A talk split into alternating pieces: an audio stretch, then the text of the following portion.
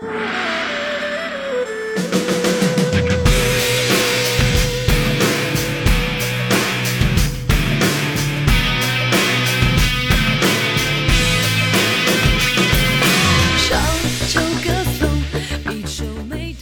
家好，大地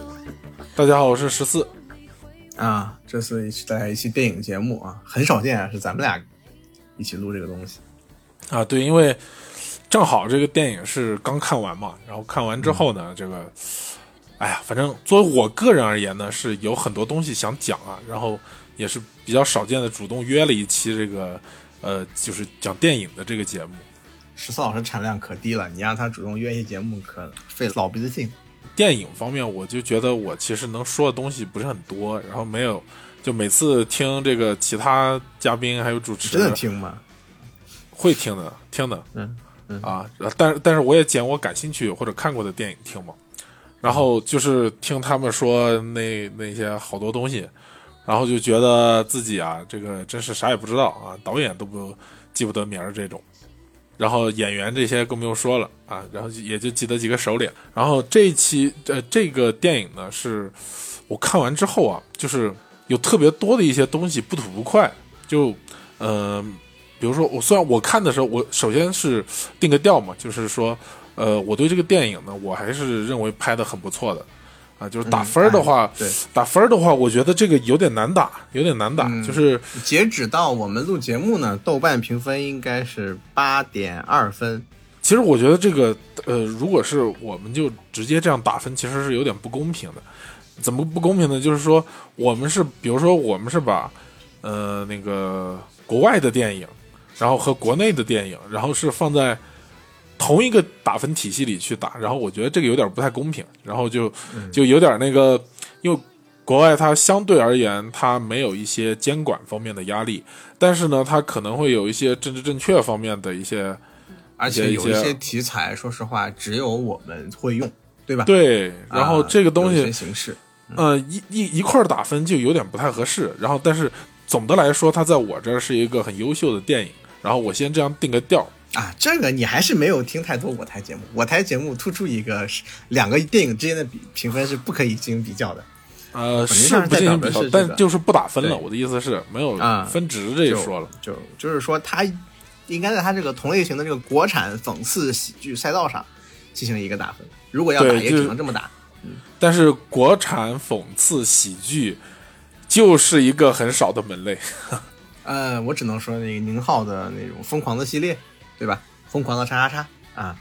这一类吧，反正都不多。但说实话，能让我想起来的国产的讽刺喜剧，它没有想起名字来的已经是很厉害，对，都不孬，都很厉害啊，对，都很厉害。所以说，我们只能说，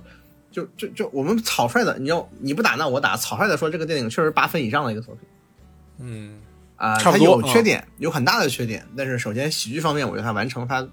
逗我们发笑的一个重要的部分。嗯，第二，它的讽刺意味上，我觉得也在现有的。这个目前的这个横线上，它做到了尽尽力了啊，嗯，对吧？所以我觉得是一个我们讲就是一个推荐看，非常推荐看的一个程度。呃，这个电影呢，我们才看完啊，所以剧情记得还比较热乎。然后呢，第一是也会高强度剧透，虽然这种电影其实剧透的这个意义也不是特别大啊，因为它本身是一个喜剧嘛，嗯啊。然后还有呢，另外一个呢，可能是我结合就是我处于的这个阶层，这个就是我我这个电影我看的是什么样的？我看的是就是有有一小段吧，就是感觉特别特别感动，或者说特别就是鼻子酸，然后就就就在电影院就当场抹眼泪了，就就那那样一个情况。然后但是呢，也不是说它里面有很感人的桥段。啊，就比如说不是工友来救他呀，或者是怎么怎么样，不是这么一个桥段，而是我意识到啊，这个制片人呢，就是他是，他是真的想用心来讨好我，你知道吧？嗯，就是说他有一种就是在讨好打工阶级，然后在服侍打工阶级，就像是这个这这个讨好呢，不是说就是为了赚你钱啊，而是说。当然，肯定也是为了赚票房，但是他，而是他没有去考虑其他阶级人的想法。啊，明白这意思吧？他描述的那些更高一层的中产高高管都显得就当小丑来描述了吧？对，就举个例子来说，就是、呃，比如说你在逗小孩儿，然后呢，你做的动作很夸张，嗯，当马骑，马骑马骑马，嗯对，然后就是你你给小孩当马骑，然后周围还有人看着呢，但是就是你不在乎，然后就有一种哎，就感觉制片人确实是在给你当马骑，嗯对对对，主创团队对。就是确实就是为了让你爽一下，让你打工阶级舒服一下，就是意识到这一点之后呢，然后当时就是看的时候就特别感动啊。嗯。啊，然后但是虽然我也知道这个电影呢它不是什么答案，尤其是它最后啊电影完之就是演职人员表出来之前，然后他写了一个本来应该放在片头的一句话是什么呢？嗯，就是本故事纯属虚构啊，纯属戏谑。啊，对然后那个如如有雷同，请勿当真，好像是这么说、啊。对，一般来说，这个是放到片头，对吧？嗯啊，然后而且呢，一般是说本故事纯属虚构啊，如有雷雷同，纯属巧合，对吧？啊，一般是这样一种叠假的那种免责声明。然后他把这个话放到最后呢，就是告诉你啊，这个片儿呢就是拍给你爽一下的，就给你看个乐呵的、啊，这后你千万不要去去去你们公司的年会上搅和啊，像 就就好像传达出来这么样一层意思。嗯，然后他故事呢是这样。哎，我刚好错过了前五分钟，那正好，那我跟你 大概说一下，就是前五分钟呢，大概是这样，就是在一个那种工厂，就是他们标准建厂的一个年会上啊，嗯，然后年会上呢，然后这个呃这个胡师傅，也就是大鹏演的胡师傅，也就是本作的那个主角，第一然后呢男主啊，对，然后他在那个年会上修那个灯球，那个灯球不转了，他在那修灯球。然后呢，大家在下面传那个红花，就击鼓传花，然后传到谁谁叫表演节目那种，啊，然后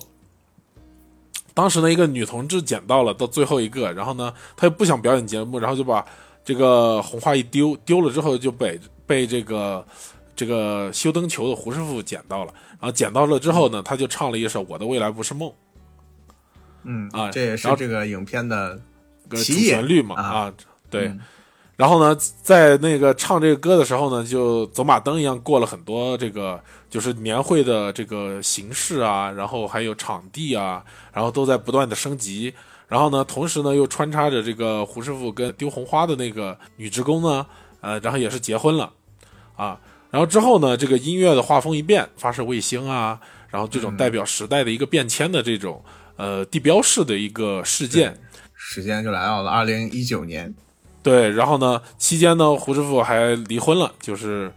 呃，就是这么多年了，他只会在这个工厂里面去做那些，做做去车间里面去车零件，然后这种，啊，然后呢，突然呢，呃，音乐停止之后，胡师傅呢就接到一纸调令，哎，然后就是调动他到这个他们总公司总公司哎去任职啊，然后这个呢就是这个故事的一个呃开场。其实他调去总公司呢，是因为呃另外一个哎他们的一个采购科的科长，然后一个一个姓庄的啊，然后庄庄科长啊，啊，对，庄科长。然后呢，他呢，他是花了钱想要调到省城去，结果呢，这个他去找的这些人都是草台班子，然后就把他的这个调动的这个名单和这个胡师傅的年会申请表演的名单，哎年会表演的这个事情，哎，就就搞混了。然后呢，就结果就把胡师傅哎给调到了这个呃总公司去啊，然后嗯。啊，然后然后这中间也是有很多这个有点像疯狂石头那种一环套一环的这种这种巧合啊。嗯，荒诞的错位的巧合，主要是错位，对，然后胡师傅呢还一心以为自己是因为连年的哎连年的模范员工，所以说要给这个全公司一个树立一个榜样，哎，对，就是调去了然后就调去那个总公司。总公司，啊成了一名啊，这里也梗了一下嘛，说是 K 七员工，年薪啊六十万拉满，而此时他们的总公司呢，正处于一个裁员的热潮啊，他们有个叫叫广进计划啊，也叫裁员广进。啊，目标是裁撤六千人，在这个风声鹤唳的一个阶段呢，突然还招进来一个人，这就令这个白客扮演的马杰啊，Magic 杰克马啊，但他不敢这么叫啊，僭越了啊，啊，这个 Magic 马啊，这个人呢，就是呃，觉得心心心生很多忐忑啊，认为一定是高层的什么亲戚空降过来的一个闲差啊，得罪不起啊，所以说呢，就对这个老胡啊百般的呵护奉承。啊，就是各种活都不给他干，就是让他当一个闲差。就像很多这种类似的剧情一样，就胡师傅呢，利用在基层的一些比较淳朴的理解和这个对工作的这个态度呢，再就是被人误解了，对，反而是在这个总公司里面混得风生水起。然后总公司 风生，水起是金角大王，啊，对，他顺利的升到了公司很高的一个中层领导的，在三个月之内疯狂的升级跳级。对，对，领导认为你上面有人啊，然后你自己的办事儿干活又怎么说呢？触类旁通吧。啊。对，而但是呢，他在这个公司混的时候呢，就是经历过两个阶段，就是一开始呢，就像刚才说的，就是他如何如何混得风生水起，然后又因为一些公司里面的一些潜规则，就比如说他跟董事长都姓胡，然后都是从同一个厂出来的，然后呢，就有人怀疑他是董事长的私生子子啊，对，然后还有一些微妙的剪影啊，这个剪影的巧合。啊，然后呢，然后呃，这都让他那个就是混得非常风生水起。然后，但是后来呢，他出于一些原因呢，他知道了他的这个职位是本来应该是另外一个人的，庄科长的，嗯，因为庄科长找过来了，对，本来应该是庄科长的，但是呢，就弄错了啊。但弄错之后呢，其实这个错误呢，修正了之后，对于大家来说都是一个比较严重的损失。对严重的损失。然后呢，搞调动的这批人呢，有点想就想把那个庄科长给他除掉啊。然后结果呢，没想到庄庄科长跑出来了，跑出来之后呢，太厉害了，这个对，太厉害了。就其实虽然他是个丑角啊，但其实他的这个。都市生存能力，就是而且后来呢，庄科长呢，他出来掉之后，因为也是因为一些机缘巧合的事情呢，哎，捅出了一个惊天大秘密，哎，就是什么呢？就是他们这个集团呢，就是一直啊，对最高层，然后一直在干着去实体化经济。不啊不不别别说这么抽象，就是他们是把那个他们为了这个谋取巨额利润嘛，然后呢，他们就把自己厂里面生产出来的零件呢，给换成就是 N 线小厂里面出来的那种不良产品，品对、啊相对高的零件，对，然后结果这么搞了之后呢，然后这这个事情的经办人呢就是庄科长，然后所以说他为什么用三十万可以换到一个年年薪可呃对可以买到一个年薪六十万的这个工作，其实主要原因啊还是在为这个为了堵他的嘴去买单，其实相当于是这么回事儿啊。然后结果呢，这个事情呢最后就揭露出来，然后最后结局呢就是皆大欢喜，坏人得到了惩治，然后这个呃在好人年会上得到了，我们是没有提年会这个事情。对，就是啊，年会其实一直都穿插着，因为这个对，胡师傅他特别会是胡师傅的一个人生理想。胡师傅认为年会是很重要的一个凝聚力的一个东西。就说日子再惨，有点像过年啊，这个意思就是说有钱没钱回家过年啊。对我申请包这个饺子，啊，这个锅这个这个这个公司过得再惨，然后也要把这个年会开了啊，对，然后大概是这么一个意思，嗯，啊，然后 然后那个呃最后的结局嘛，自然就是大家都好聚好散啊绳之以，法，坏人绳之以法，坏人绳之以法。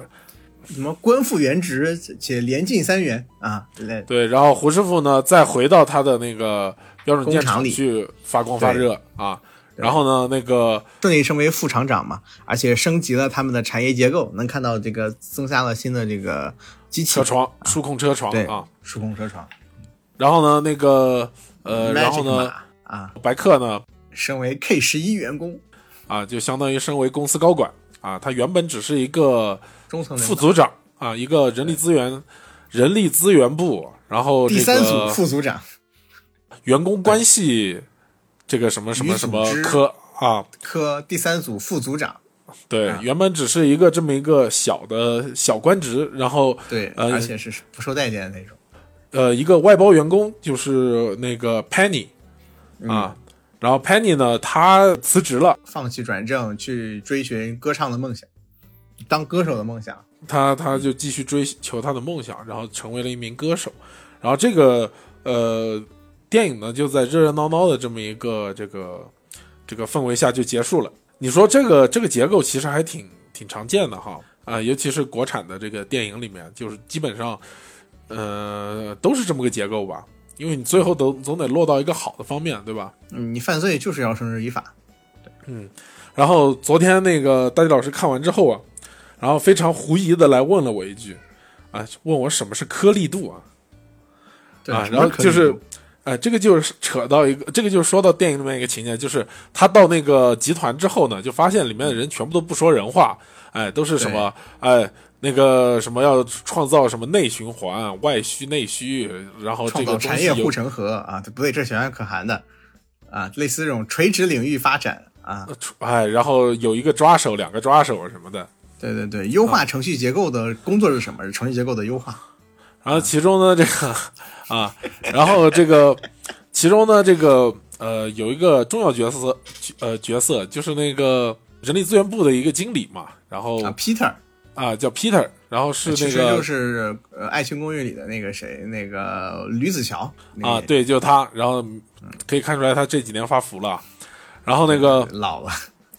然后呢，他就说，他就特别喜欢说的一句话就是啊，我们要对齐一下颗粒度啊，对啊，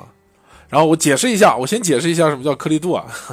呃，颗粒度是这样，有一个说法的，类似于是你的工作是怎么样。的一个状态是比较高效的，然后证明你很能赚钱的，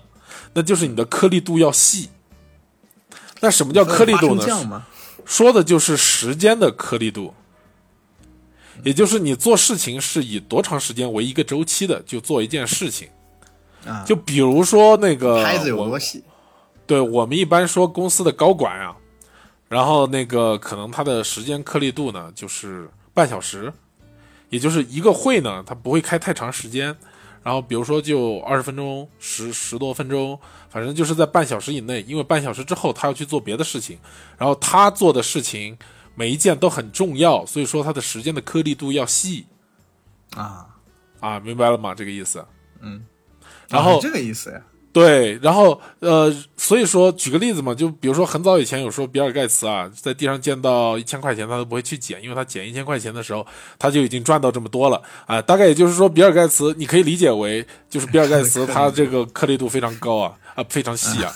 啊，然后三千目的砂纸啊。对，然后什么叫对齐一下颗粒度呢？对齐一下颗粒度，那就是说我的颗粒度也很细，你的颗粒度跟我一样细，那我们两个颗粒度是一样的，那我们对齐一下，我们办事儿不就好办了吗？对时间轴，对卡轴配速啊，对对对，这个就叫对齐一下颗粒度。这个方面呢，也是体现了一个，就是一开始他那种用淳朴的工作方式的这么一个这么一个桥段嘛，啊，然后呢，也是就是讽刺了一下这个。现代的这个公司啊，然后是有多荒谬？对，它有一个鲜明的对比，一个是高级钳工，对吧？啊，另外一边就是各种那个 K 级的员工，然后他们在说很多听不懂的话。另一方面，却是一个连灯泡修就灯泡一修就修好的人，啊，对吧？这种一实一虚的这个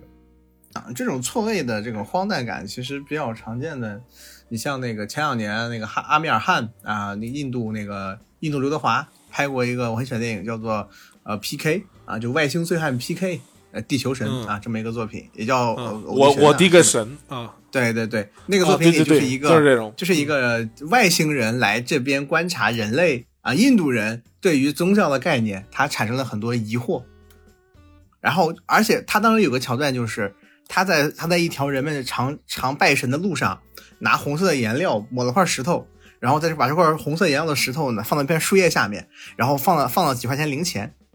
然后说我们看看吧。过了一会儿，人们路过这块石头开始祈祷，然后给钱。这就是一个典型的事情，他很轻松的创造出了一个神，一个宗教，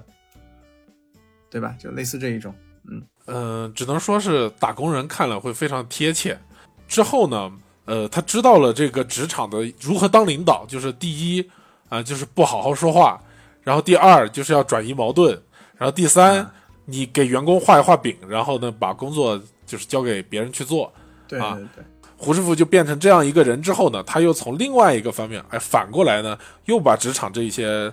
一些、一些职场的恶恶习吧，啊，然后又给讽刺了个遍。这一段的时候，你能看到，就是这个影片的其实主要的角色就是就那么几个嘛，就我们把恶人去掉，把那些纯粹的恶人，就是那个呃，是就就是那个小胡子啊什么那几个去掉以后，胡师傅他其实是一个明显的具有成长性的角色，对吧？从这个进公司，然后像进大观园一样住的是这个模呃模模板房，是不是？然后那杯子是焊桌子上的，但是也可以一一样喝，然后过得很开心，然后人生巅峰，对吧？然后呢，第一方面是想工作，但是没有人工作给他，他就去努力的背所有人的名字，然后变成了生死簿、封神榜，上榜的人一个跑不了，对吧？造起了一系列的这个怎么说呢，就是办公室恐慌，并且他成功的解决了公司当时的问题，就是裁员问题，啊，无意之中解决了这个严重的问题。这段时间他相当于是好心办了公司面临的好事，然后可当他意识到自己在一个炸弹的时候，啊，就是说这个身份危机的时候，他立刻又转变成了，呃，就是那个就被人教怎么当好领导。在这个事情之前，他已经和 Penny 以及这个白客组成了非常好的要好的关系。就是有个有个特点，之前他会为 Penny 出头，去挡酒，挡 Peter 的酒，本能的他去抵挡了所有的职场的不公还有霸凌，用比较用圆滑的成年人的方式，然后出去周围一群人在那儿当好兄弟啊。然后但但是在那之后，他承担一个秘密，然后他就不得不转变成了人们理想中就是不是理想，人们反向理想啊，人们噩梦中的领导，不说人话，转移矛盾啊，且甩锅，不背责任。然后这是他的一个转变。那么因此他又做了一个很恶劣的事情，闭着眼睛签单啊，把这个自己来自的那个厂子给他搞砸了，给他给他给他给他遣散了。这么两个阶段，渐渐就是觉醒嘛，嗯。然后这个里面呢，就是我说一些这个他讽刺的一些职场现象，很多人可能就是跟我一样打工人吧，然后就可能非常的感同身受吧。第一点呢是这个上有政策下有对策，就是你看集团想推这个裁员的时候呢，让各各各个部门交名单，然后这些各个部门的一把手啊，在吃火锅的时候就在那说，吃火锅吃烤肉，每个人吃的还不一样。哎啊，然后就说这个叫什么啊，让其他组出头，我们坚决不出头啊。对对对，然后这个呢，就就就就体现出来一个，其实啊，这种大企业的企业病，就是很多东西很难推下去啊。这个就从上到下都是这样，然后就是大家都不想改变什么东西，然后都这个去去。当然，我不是说裁员这个就好啊，然后我是说这种权力的这种层级结构呢，就导致了它就是下面是有。有能力抵抗，哎，对，然后呢，总是不想出头啊，然后总是不想，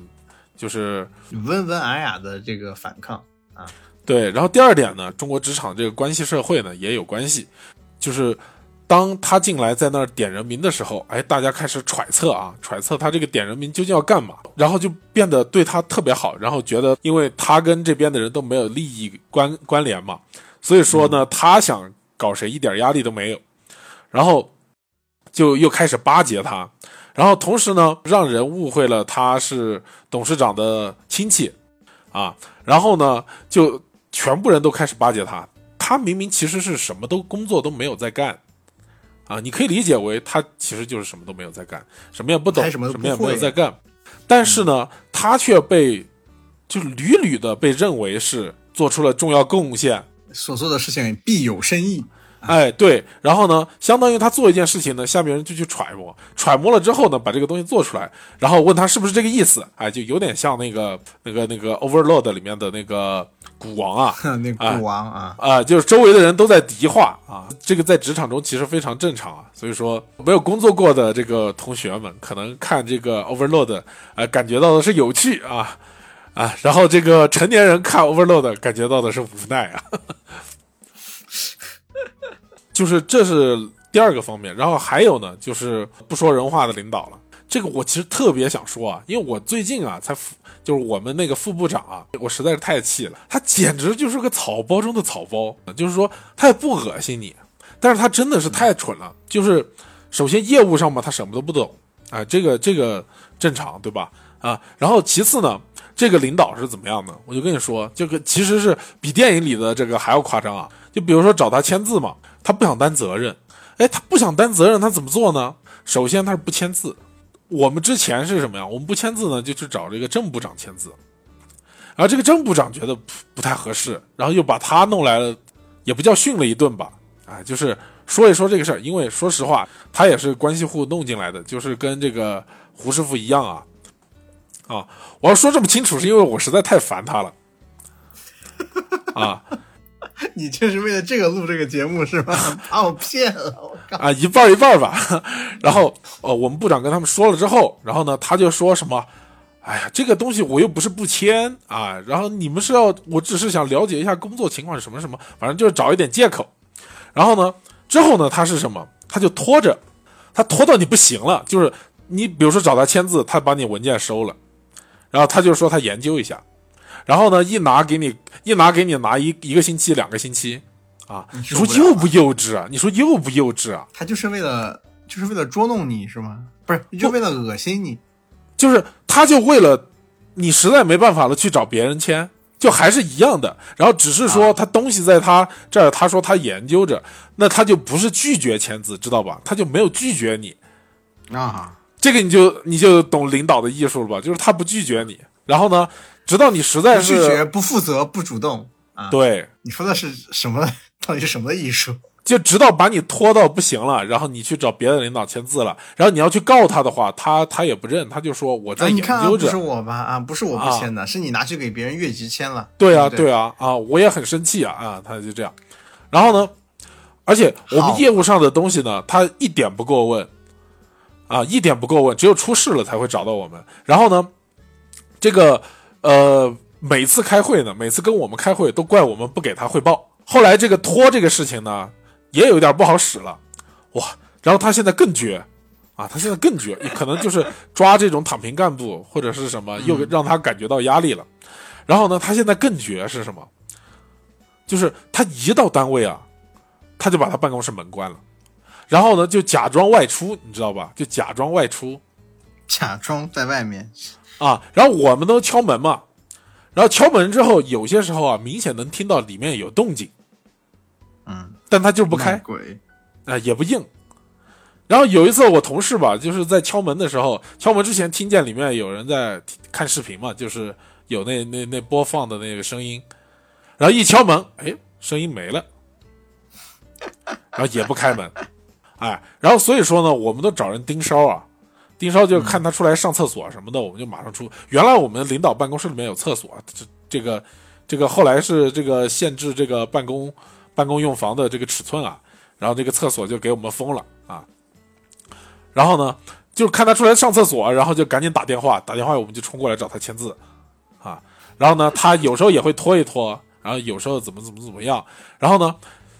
反正这这个也是不太灵了。然后这个时候他又上大招啊！他大招是什么呢？就说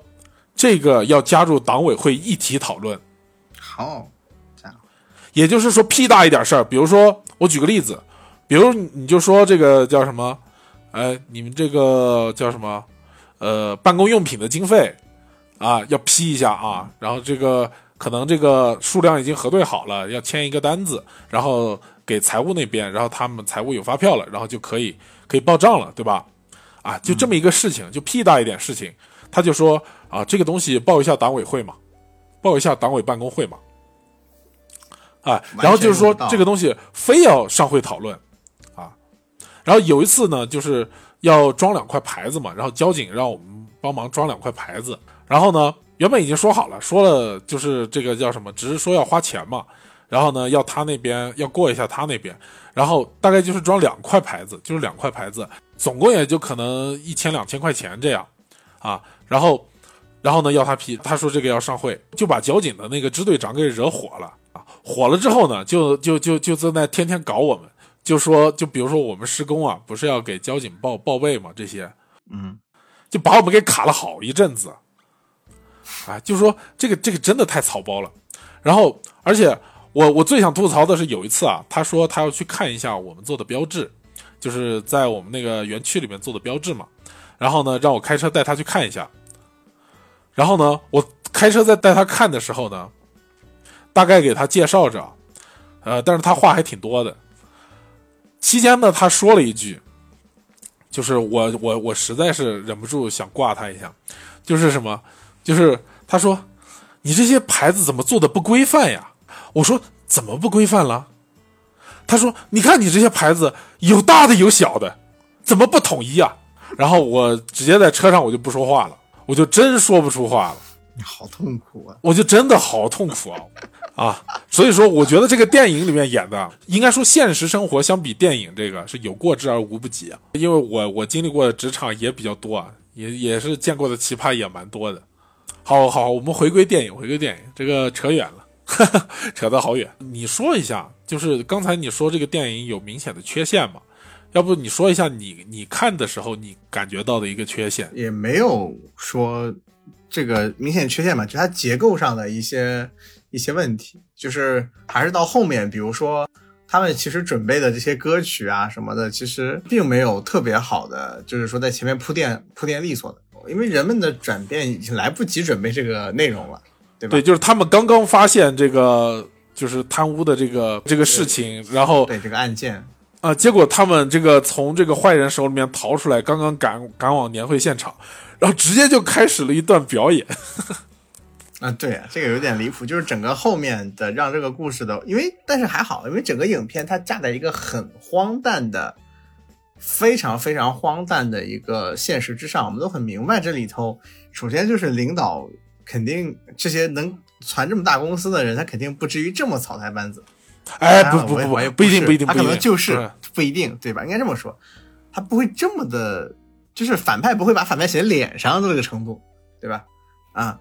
这个这个包括一大堆这样的内容，但是实际上他所以说可以接受后面的这么一个情况。啊，第二点就是他最后的这个结尾其实是啊，怎么说呢？比如说你只解决了三千人的场子，可是你们开了整整六千六千个人，那些人能回来吗？你整整年底把人开走，早就被人挖走了，或者早去找别的活去干了，把他们招回来，能招回来多少呢？那过整个过程中，人们离职离心的这些东西，你能解决吗？你解决不了，或者说你能补偿吗？我不认为他们是可以补偿的。那最后这个结尾，它其实是也是也回避了这个问题。当然，这都是作为一个喜剧来说，我觉得额外的要求啊，或者说不 不那么重的要求。就是这个电影呢，它显然是就是很典型的那种啊，就是说现在这种电影比比皆是，就是那种他提出了一个问题。他他把这个问题这个挖出来了，但是呢，他并没有给一个好的解决方式。嗯，对，就是说他没有给答案。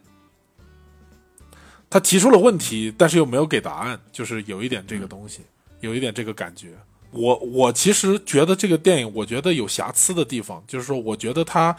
虽然很好啊，虽然我很感动啊，但是还是有一点没有尽善尽美的。其实也是在这些方面。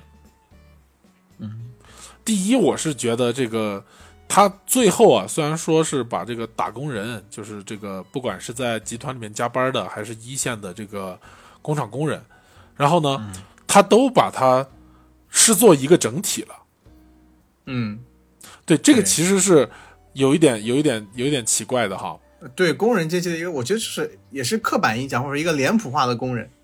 对他就是特别脸谱化，然后。对，就最典型的预计要被裁的那个那些人，他们不是在停车场密谋要来闹事儿嘛，对吧？啊，要要直播什么的。结果呢，他给那个带头的那个，哎，对，那带头那个人就说：“哎，你其实是被升职加薪的。”然后呢，结果这个大哥就不行了。啊，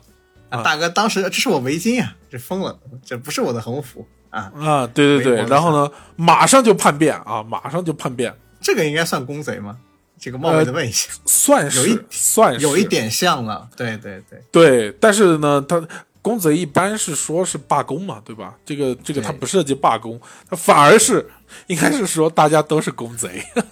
只是公贼中出叛徒了啊。是啊，就是大家都是想回去上班嘛，对吧？啊，这倒是。所以说大家都是公贼嘛，对吧？嗯啊，然后正确的来说，不是去。呃不是去这个像这样闹，而是应该发动其他在职的员工去闹，就是说正常的这个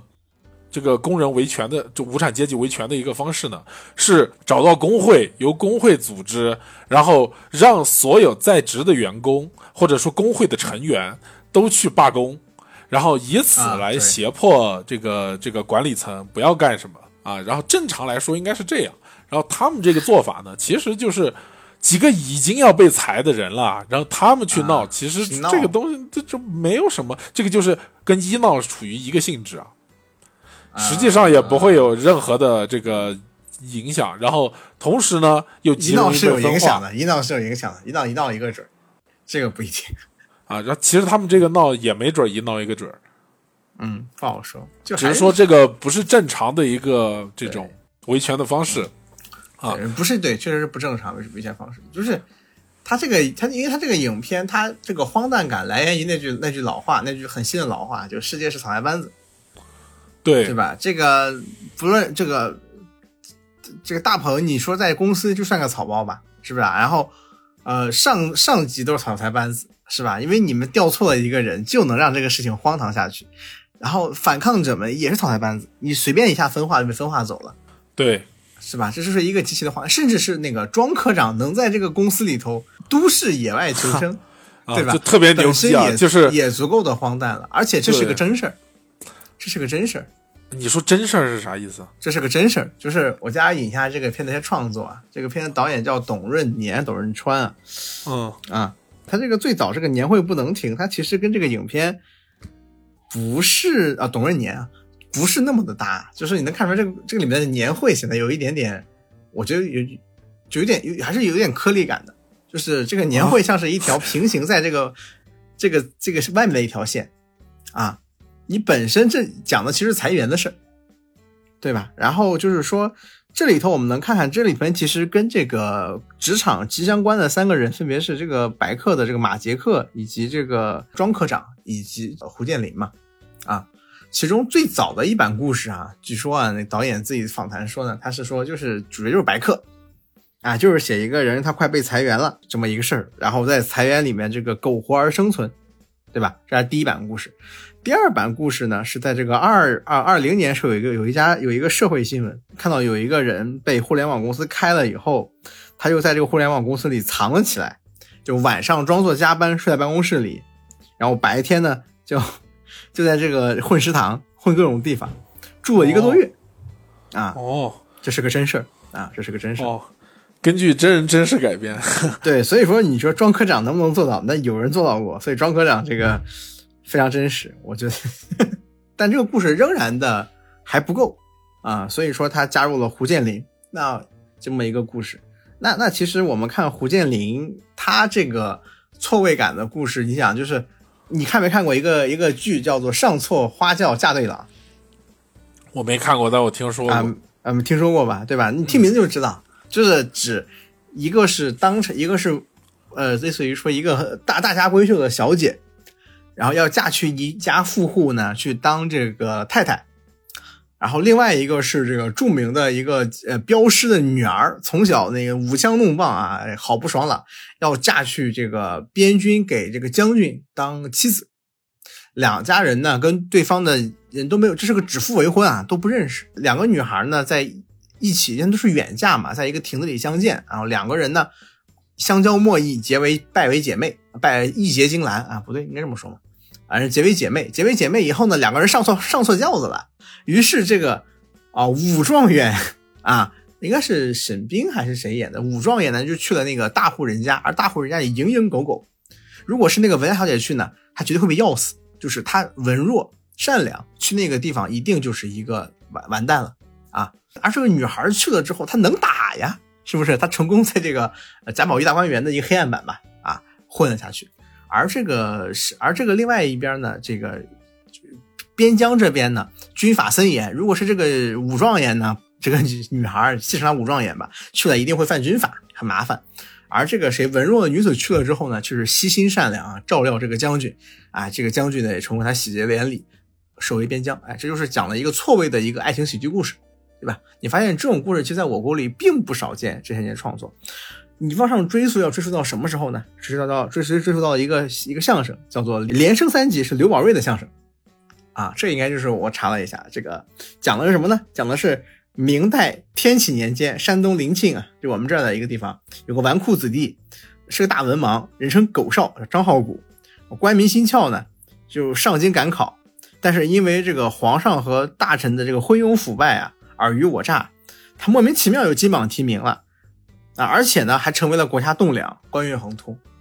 哎，就是他也你看，就是不小心成了状元，然后进了。进了高层，然后呢，又因为自己吃喝玩大文盲，但还积累一一堆呃狗屁叨叨的歪理，他反而能混下去，成为了国之栋梁啊！你发现这个连升三级这个故事是不是就很就跟大鹏这个事情没有关系，没没啥大区别？这是一个经典的错位喜剧，这也是这个影片它依托下来的一个重点，就是这个影片它它廉价感在什么地方呢？在于它使用大量职场黑话。对吧？就是呃，就是尤其是潘妮啊，潘妮那个那个角色，基本上就是一个哎，就那种网页网络流行用语，什么这可是大瓜呀，什么那种，你知道吗？就很苍白，就一次两次行，一直唱就很苍白啊。但是这个影片因为大家都很脸谱，所以无所谓啊。但是相反，这个影片它真正的核心笑料或者最爆笑的什么，是它点名那一段，对吧？点名那一段，我觉得是非常好玩。从我在影片的反应也是，那么点名那一段本身是什么？来自于它是这个，它并不是这个靠着这个抖包袱核心段子，而是在于观众们是几乎知道所有真相之后，看他们进行了一个核心的一个荒诞的错位，错位感啊，这种荒诞的错位感其实是这个影片它相对来说笑料最高级的地方，对吧？我们明知道他是个草包，明知道他说的一切事情都是他他自己都不明白在干什么可他就是能能成事儿，哎，这种荒诞的错错错位感。这是这个影片它这个神奇的地方。同样的，还有庄科长，我们都知道这个挺离谱，但他就能这么做的，为什么？啊，他是什么？而且庄科长的作为他是丑角，为什么丑角？他这个人他该不该抓？绝对该抓，走贪污是不是？而且这个以次充好啊，这耽误了全场三百个人的这个身家性命啊，这工作工作。但同时呢，他的诉求其实很简单，我要让我儿子上省会。嗯，对，这个也是我就是感受比较深的一个。首先，这个庄科长他肯定是个丑角，对吧？然后呢，他也是一个反派，嗯，但是他的动机其实非常的怎么说呢？非常的卑微，嗯，就是他只是为了让孩子上个好学校，对。然后呢，说你钱没了，别回来了，嗯。然后，而且你看他搞丢三十万，对他来说就是。致命打击啊！致命打击，只能说，就是他个人又非常的、非常的敏感，或者说是他，你看他都已经承担了这么大风险，就是首先是就去搞这个以次充好的这么一个、这么一个，去当这个从犯啊，然后呢去做这个事情呢，本身呢也说明他怎么说，嗯，权力嗅觉很敏感，对，权力嗅觉很敏感，但话又说回来，他他他不跟着也不行。对不对？上面的领导下来找下你来，你不干这个事是不行的。对，然后你想，他哪怕到那个集团去，啊，然后一个最低的职级嘛，然后我觉得，我我估计啊，年薪也是将近十万，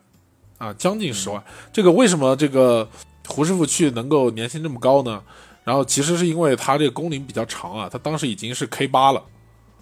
啊，K 七 K 七，啊，然后。就已经是普通职工的，普通职工的这个顶顶层了啊，相当于是啊，不是他 K 七不是因为上来就自动 K 七了吗？不是，他自动 K 七是这这些呃，这个我给你解释一下什么叫职级。职级是这样，职级呢就是他可能就按我们公司的这个说法来说，他有专业技术支持岗和这个一线生产岗，还有管理岗，然后有这些分别对应的就是这种字母了，就是什么。T 一 T 二 T 三 S 一 S 二 S 三 W 一 W 二 W 三这种了，啊，就这种东西。然后呢，它那个它那个金字塔的那个职级的结构呢，我一看就明白，就是最底层的呢是外包员工，然后上面是 K 一啊，外包这个就不用说了。然后就从 K 一到 K 七，然后呢，它的那个颜色是同一个颜色，其实就是在他们这个公司的架构里面，K 一到 K 七是员工的职级。嗯，而不是领导的啊，对，然后员工的职级，然后因为从到 K 八之后，他就可以使用高级休息室，然后那个就已经是中层领导了。嗯，中层领导代表呢，就是白客这样的，就是说他已经不是开不了了。对他，他是白宫，他是领导，他是中层领导。然后呢，正常来说，就是比如说在我们集团，如果说我。一点事业心都没有，我只是想干好自己的本职工作，那我可能也就可以干到电影里面 K 七那个水平。当然，这个是需要很长时间的这个工龄积累，然后还有比如说考各种各样的证书啊这些啊，主要是证书这些。然后它中间会有一些考核，比如比如说你的你的那个叫什么呃，你你你所在的部门，然后这个。呃，产值没有完成，产值就是你可以理解为利润嘛，就产值没有完成，然后任务有延误，或者说挨了批评，然后呢，那你可能职级就没有办法往上累积，就是可能就会耽误你啊。然后呢，像胡师傅那种，他起码是干到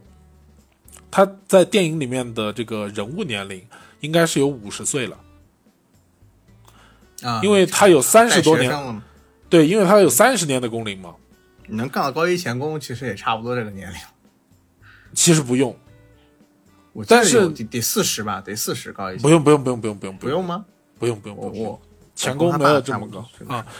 就是你你这种一般来说，就比如说这种，呃，算了，这个不解释了，这个容易漏怯，我也没查好资料啊。但这种高级类的工种，一般来说。如果你考试这些都是一次过的话，呃，一般来说最快是九年，就是你可以到一个某一个工种的最高的一个级别的这个叫什么啊？一般来说是十年以内是可以的啊。然后他这个呢，就是呃，再往上的话就是管理层，也就是说普通人努力努力还是可以变成管理层的。然后呢，当然是就是相当于是底层管理层。啊，这个说中层其实有点，其实有一点表述不准确，就是相当于你还是干活的，只是你是带着下面一群人干活的，组长、工头，嗯，啊，就工头也要干活啊，就这个意思，啊，只是工头下面有兵。那 K 八好像到 K 十一吧，还是 K 十，然后是这个相当于底层管理者，然后 K 十以上，然后它那个颜色就变成深红色了啊。然后呢，就是中层管理层，中层管理层，比如说我刚才说的，我那个副部长呢，他就在我们公司是中层管理层，忘不了，你还是忘不了他，啊，对，忘不了。就是说，我们还是回来说这个老庄嘛，就老庄他呃到那边去，哪怕从 K 一算啊，然后他也两三年他就把这个钱给挣回来了。啊，然后他孩子还能这个让公司以次充好啊，这些只为了他这么一个小小的愿望，小小的目的。那也就是说，他就为了这么一点蝇头小利啊，对于 K 八的员工来说，这就是半年的工资啊。然后，而且对于，这这对于这个城就省城的这种公司来说，那这个好的教育资源，呢就跟白送的一样，对吧？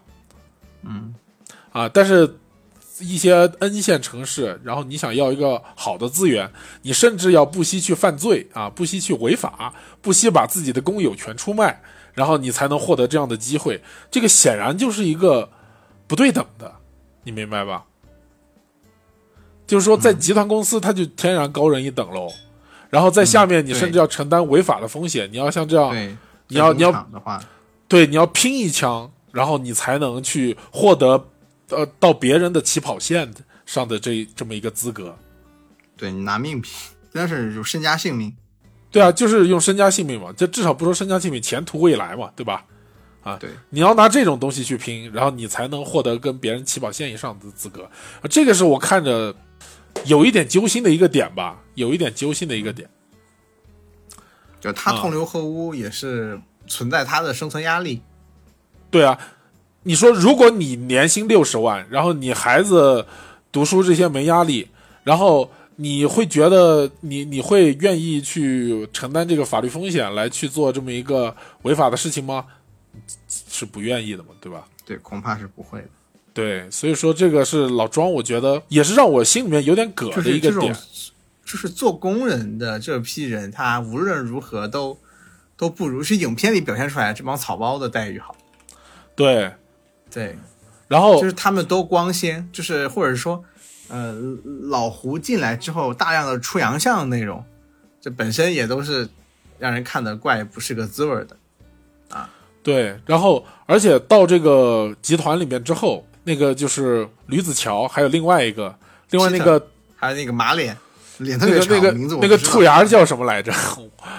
啊，就是那个马脸，那个长发，但我不知道是什么对对对。然后呢，他们就说：“哎，我们这回站队对了吧？”然后就是说，没想到年会整了这么一个活儿，然后大啊、伙我们都应该是跟他伴舞的，那我们这回站会站站队，站站站队对了吧？呃，对，就站队没错了吧？然后看到这里的时候，我不知道有没有人跟我有同样的想法，就是哪怕是他们去痛斥了这个，痛斥了一番，揭露了一番，但其实什么都没有改变。就这些人，他还是会在 K 十一的高位上面啊，K 十一以上的高位上面，接着过他们花天酒地的啊，白天白天这个迷迷糊糊，晚上酒池肉林的这种生活。然后你就你就会有这种一种，其实啊也没有改变什么的这种感觉。对啊，就包括那群人被开，就是被开除的五千七百个人。对，然后呢，他只是把那个标准建厂的那些人给找回来了。救救回来了。嗯，对，而且，哎，呃，其中有一个点我还是就刚才你提到的，然后有一个点我还是感感悟挺深的，就是那个老胡在那个叫什么婚姻之后呢，他那个签字的时候根本不带看的，然后就直接把自己的这个厂子、把自己的徒弟、师傅、厂长全开了，啊，就全裁了啊，然后呢？导致他徒弟来来来来来来他公司找他麻烦，他还觉得哎你们怎么来了？哎呀我想死你们了，然后还还没有意识到这个问题。其实这个稍微展开一点点啊，这个大概解释一下这个我对这个事情的一个看法。然后就是汉娜阿伦特有一个说法叫做平庸的恶，什么叫做平庸？呃，就是或者是恶的恶的平平庸性。啊，大概一个啊二战时这么一个说法。候那个审判是吧？对，就是他去二战，他就很奇怪，就是说，究竟是，就是德国人真的是没有人性吗？纳粹真的是没有人性吗？他们为什么会去做出这样的事情？然后就去采访一个呃军官嘛，就是说，他就发现这些军官完全没有愧疚感，然后他觉得他只是在做他的工作，对我服从命令是我的天职，我做的没有任何的错误。呃，这是主要主要是什么呢？就是说，一个本来是很邪恶、很反人伦、很很很让人感情上非常难以接受是的不人性的事情，比如说开除员工这么一个事情。嗯但是呢，把这个把这个事情呢分解到很多个环节，然后由不同的人来承担环节里面的一个部分，然后呢，他们就不觉得自己会对这个事情会要承担什么责任，还是说这个集中营里面对于人类的暴行？那有的人只是负责签字的，就像老胡一样，对然后有的人啊，他只是负责传达命令，对吧？有的人他负责的只是把这个这群人押到这个地方之后，他就不用对他管了。然后有的人呢，他只用打扫血迹或者说打扫这些东西啊，他们都觉得刽子刽子手不是自己，哪怕就是开枪的那个人啊，他也他也觉得我只是在服从，他也觉得你们把他送来的命人是你们找的，然后这个命令是你们下的，对吧？啊，我只是开个枪，换成别人他也是一样的开枪，然后他也不觉得刽子手是自己。对。就是说在现在的这个工业社会，然后这些步骤完全的被分开了之后，然后你做一些事情就是毫无人性，就是会毫无人性。也就是说，越是身居高位，你越是没办法感受人间疾苦，大概就是这么个意思。那不一定是身居高位啊，他这个啊，对，不一定身居高位啊，就是说，在这个体系，在一个庞大的对体系里面这个啊，然后嗯对一个结构里面，然后你无论是做什么，你都不会觉得这个事情跟我有关系。对，就是因为你在了一个这种程序化的一个体制之中，你服从的是各种指令的安排，对吧？对你就你作为这个过程中，你默许了这个行为本身宏观层面上怎么看都是，或者说旁观者看是如何的不合理、反道德，或者是说，呃，就是不道德的行为吧，对吧？嗯，但是因为你在过程中的你的身份中要扮演着一个是听命的形象，或者说服从，尤其在军人那边最常见的服从是你的天职，在这个过程中，你的个人道德是被去道德化的，啊，或者说你是被去除了你个人的想法，或者你会回避去思考这些问题，你会从不质疑这些问题，对吧？对，从而形成一种独特的冷漠，就像那帮裁员那帮人，呃，在这个影片中一样。对，就是这个电影呢，还是就是让我觉得有一些葛的地方，他还是把有一些这个恶呀归结到某一两个人身上，对，但其实你看这个片子有一点反直觉，就是反套路吧，应该是说，就是老胡他中间有一个转变，就是正常来说我们搞这种就是这个你刚才说的那种错位喜剧也好，或者说是剧情片也好，然后呢，一般比如说像一个老胡这样或者一九零零这样的人，他其实会抑制之不不去改变，对吧？嗯他最后可能是被迫改变，然后他就自杀了。然后有一些经典的电影也是这样一个结构嘛。然后或者一是九零零啊，海洋钢琴家啊，对，啊，对，海洋钢琴师那个，然后那个，呃，然后但是呢，他中间是让老胡就没有什么抵抗的，就接受了这个制度对他的改变对，嗯，异化嘛，这个算异化吗？啊，其实不算异化。老胡这么发生了变化之后，他首先他自己没有任何抵抗，另外呢，他也在说明一件事情：换谁上来都一样。是吧草台班子，我觉得这个是这个电影最讽刺的地方啊，就是说上来的人哪怕不是老胡啊，哪怕是别人，那他们也是会变成这个体系中的一份子，哎，然后会变成这个冷漠的啊，这个什么，对吧？在乎的，对，对。只是最后老胡又觉醒了，嗯，对，就是这个觉醒呢，你要说这是裁到他们厂了，利益相关啊，对，然后呢，他才，然后人家他徒弟找上门来了，然后他才他才他才会那个对，他不是一个纯粹的无私的问题，对这不是一个一个就是他还是没有人性啊，只是说这个利益相关，我只能说，也没有那么利啊，会挨打是吧？呃，没有，就是他这个利益相关呢，就是说这个事情真的是有切肤之痛了。啊对对，切肤之痛，就说，那你要说他在那个喝酒的时候去签那些字啊，他有没有裁掉其他的厂呢？我想肯定是裁掉了。那其他的厂就像你说的，有没有这个有没有恢复呢？啊，有没有恢复他们的工作呢？我觉得是没有的。对，你，这个要补六千人回来，是不是？你这种公司还在，而且公司使用六千万拍年会，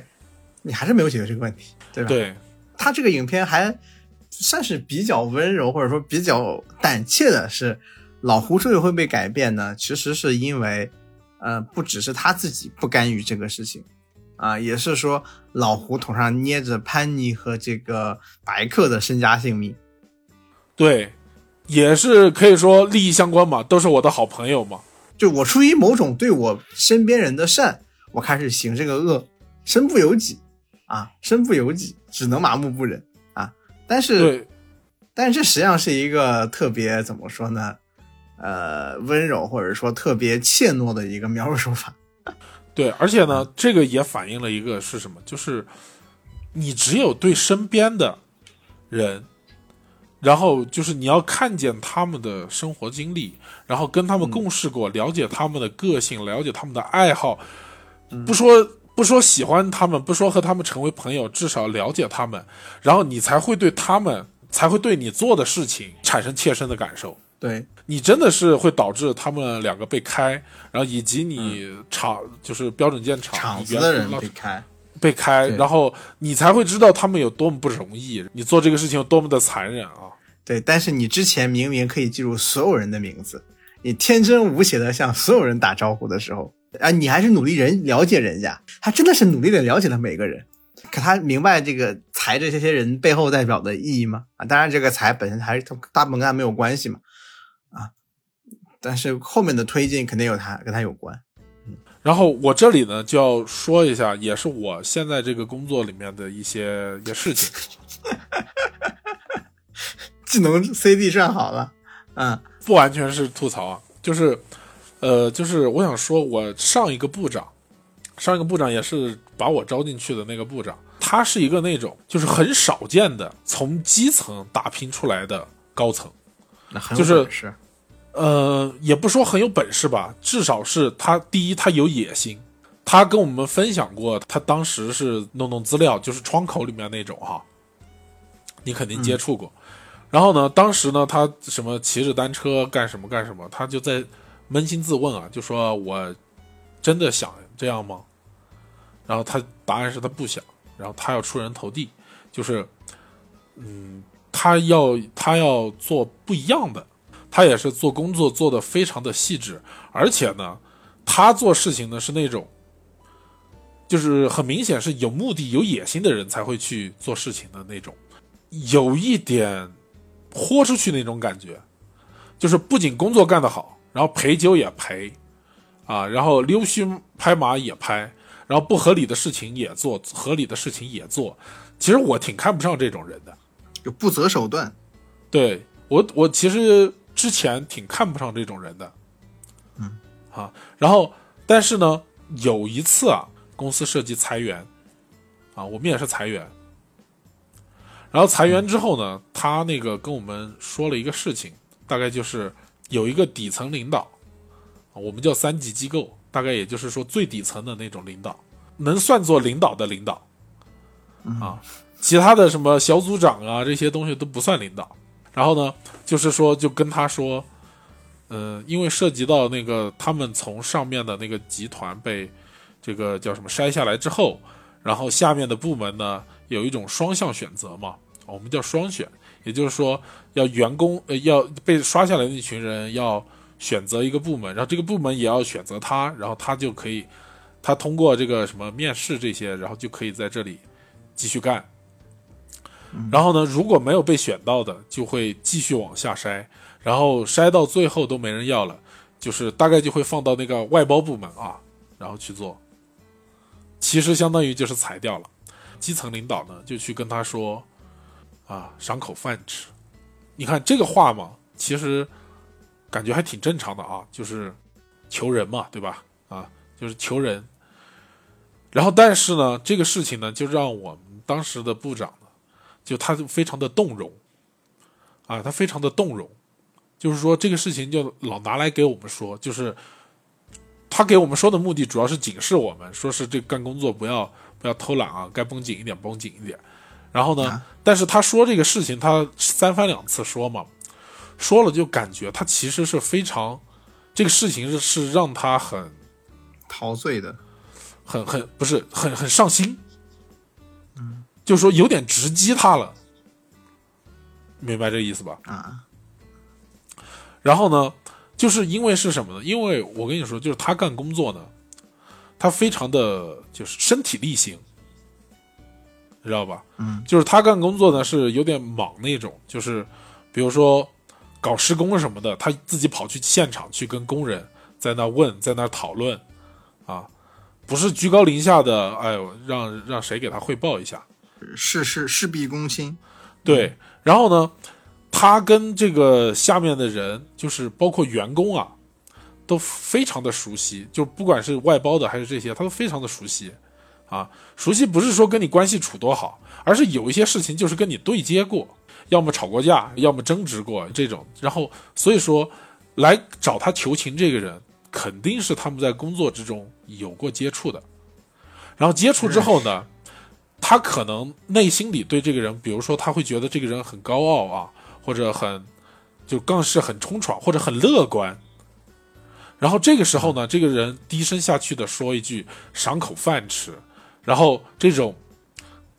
对他的这种就什么，就是他心中的那个形象，然后被生活所迫，一下子折弯了腰。这个事情可能对他造成了很大的冲击。或者说危机感，对，但是这个事情呢，如果说他不是一个跟这个人了解的人，他不是一个了解这个人的领导，然后呢，如果说别人来说一句这个话，可能就当一句玩笑，就可能他之后还说我有什么办法给你赏饭吃，然后或者说这个事情就不会放在心上。但是正因为他之前跟这个人接触过，了解过这个人的习惯秉性，结果这个人说出这种话来的时候，就让他产生了别样的这种感觉。就是我觉得什么叫人性啊？人性就是人和人接触之后才会产生的这种这种同理心。嗯，然后虽然说我刚才说的他好像优点比较多哈，但实际的情况是，今天中午我跟我同事还在那儿说，就说我们以前啊，经常会被叫到办公室去被骂一顿，就经常这样的事。然后他骂人又非常的，他脾气非常大，然后他那个声音，声音整栋楼都听见。以前吃饭回来看见他从楼里面出来，都是低着头马上就跑，扭头就跑，啊，就这个不开玩笑，这个真不开玩笑。他走了之后，就是他去当副总之后，换来一个部长嘛。然后这个部长呢，现在还记不得我名字，啊，已经换了一年多了。就是他有什么问题，都是找我的领导去跟他们商量。嗯，就是有一点高高在上吧，就是没有没有没有深入啊。他对我的了解可能只是名单上的一个人而已。那我觉得他把我开除是不会有什么心理波澜的。不存在不忍的这一这一点是吧？就是他们不了解我呀，我对他来说就相当于只是一个名字，只是一个面孔，只是一个找他签字的人。我是一个没有性格的人，我是一个标准化的这个这个这个脸谱。对他来说，我觉得为什么人会在这个大的机构里面、大的组织里面，就感觉这个没有人性，感觉冷漠了。因为大家互相都不认识，是基于某种规则在联系的，而一些比如说我们看的一些影视作品也好，还有听说的也好，一些小团队里面反而是很有人情味，很像一家人这种，哪怕都可能互相都不是什么好人吧，就是大家都知道谁坏谁恶心，然后我刚想说我台，你这句话我就不说了。好，那 行，然后都是一些就市井小人嘛，我说的是这个小人，不是说是坏人，嗯啊，然后就说都是一些小人，都是一些市井小人，但是就比如说像那个什么，呃，向阳照相馆里面那种，然后呢，大家还是会觉得非常亲切啊。我觉得为什么现在工作难干？为什么我觉得现在工作难干的一个原因？然后我也在反省嘛，就是因为我我我的工作是类似于甲方嘛，然后呢，很多工作其实就是安排人去做，就我的工作是安排别人做工作，某种意义上也算是领导。然后呢，我反思下来的感觉就是，其实我看别人干工作跟我干工作的这个感觉上啊，就是我其实还是在行为方式上面过于理性了。就是说我还是在给他们下指示、下任务，然后按照某种方式来检查、来抽样，然后来干嘛干嘛。但我其实不是很了解这些工人，虽然有时候会交流，就是聊聊天，也就仅此而已，都很形式化，就是没有深入他们的工作。嗯，然后包括直我开始自我检讨了。对，因为其实这个东西，我觉得就是这部电影最需要的啊。我觉得看完之后是，它没有让我想自我检讨，就我觉得这是他的一个缺陷。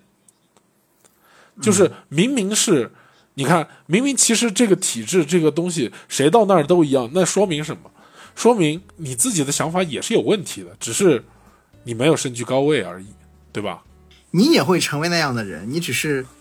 你只是没有成为，没有机会成为那样的人。就像，对，就像我最近对于这个《繁花》和这个那电影看完之后，那电影那个电视剧我看了一些，我觉得很好，拍的特别棒，但就看的很不舒服。后来归结于它展现上海的繁华，让我感到不适。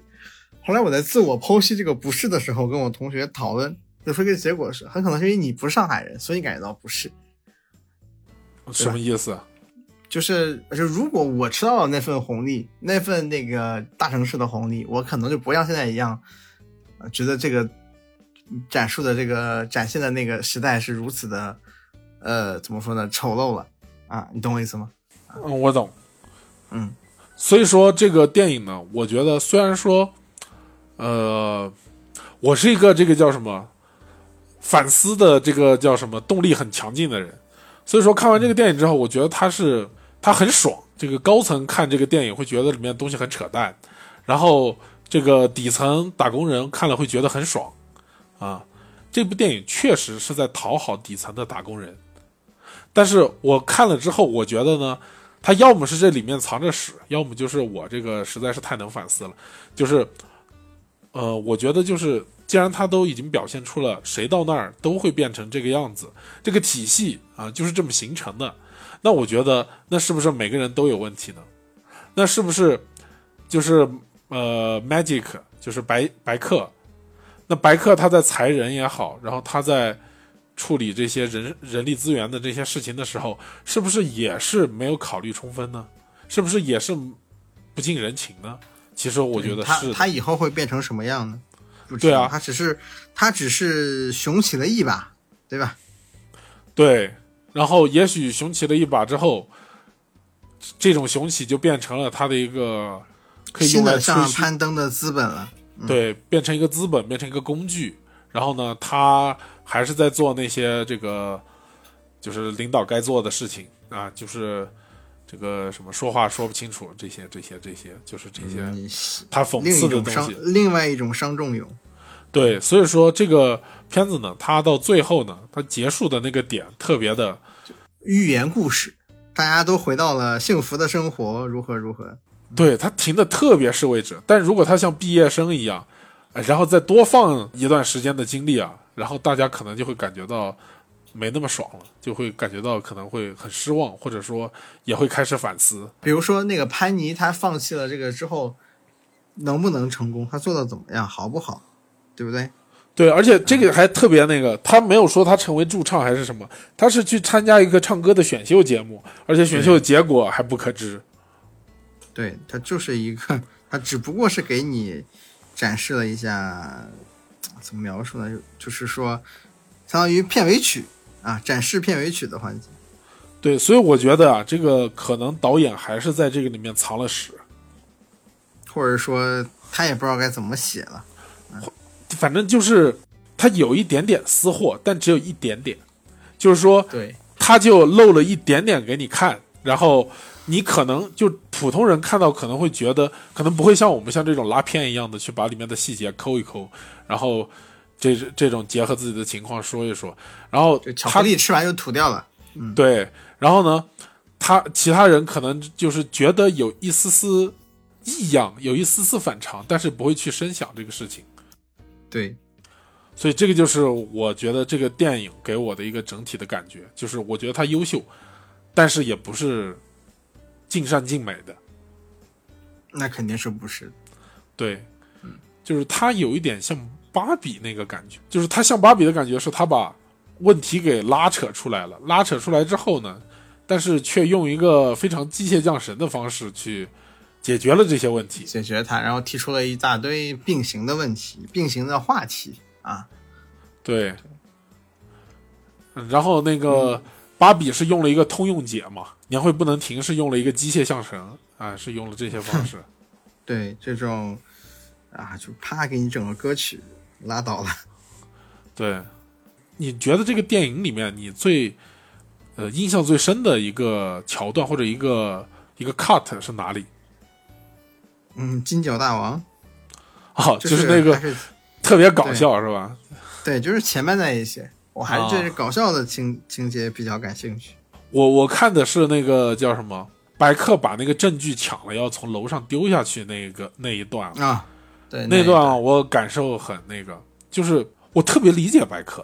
啊，我特别理解白客，就可能也是我年龄跟他的那个角色的年龄比较相近的一个原因吧。他有老婆孩子了，虽然他的台词很简单，他大概就是说我也有家人，那我怎么办？然后如何如何？这个台词其实对白非常简单啊，没有什么牛逼的话，或者没有什么这种。但是其实这话就是我我特别想说的，就我在对自己说的话。这个这些话是怎么呢？就是就是工作不顺心的时候吧，然后工作。就不想干了，我其实特别不想干了，我特别不想上班，我超我超想退休来着，嗯，然后但是呢，我内心其实另一个我吧，就是也是在跟我说这些话。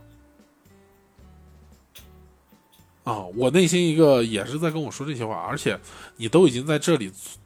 弄了这么久了，你都已经在这个事情上面投入了这么多了，然后不是像叛逆一样说叛逆就叛逆，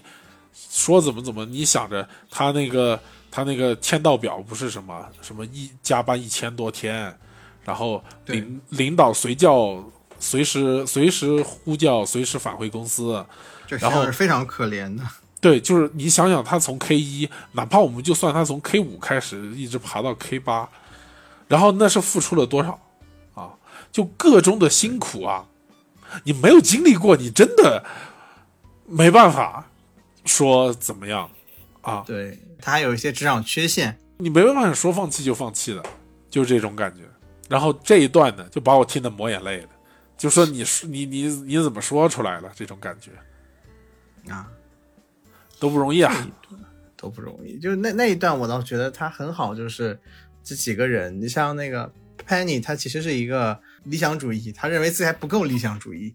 对吧？他渴望的一个什么样的时候？那白客也渴望，但白客的态度就是，是吧？他实际上是被压迫到喘不过气来，他才渴望的。对，对，他是妥协到没得妥了，才去渴望。其实白客不是说他也挺叛逆的吗？他说他这个人就是胆子大嘛，对吧？但是他都已经压抑了这么久了，对吧？这一切他都没法放弃，就是说他沉默成本太高了。对，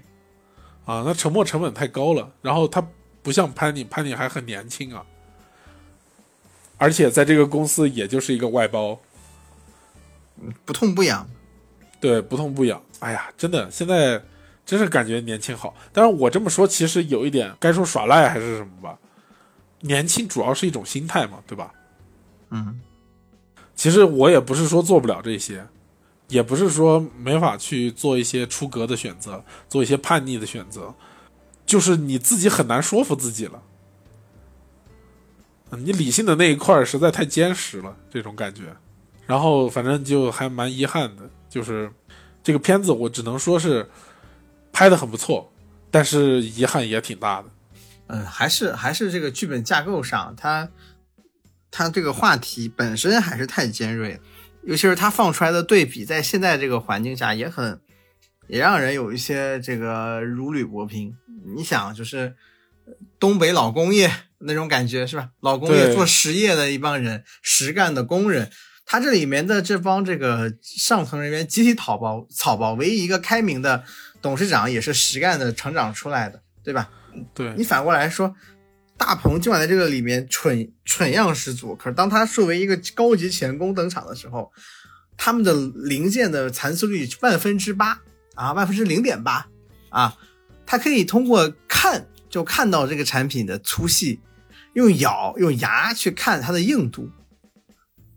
这个东西就已经是一个是吧？我相信应该是有的啊，但是。它这里面还是有点戏剧化，但是我印象里差不多吧。我听说是可以做到的啊！你还去考据了一下？我就以前听朋友说过，但是没有这么夸张啊，没有这么夸张啊，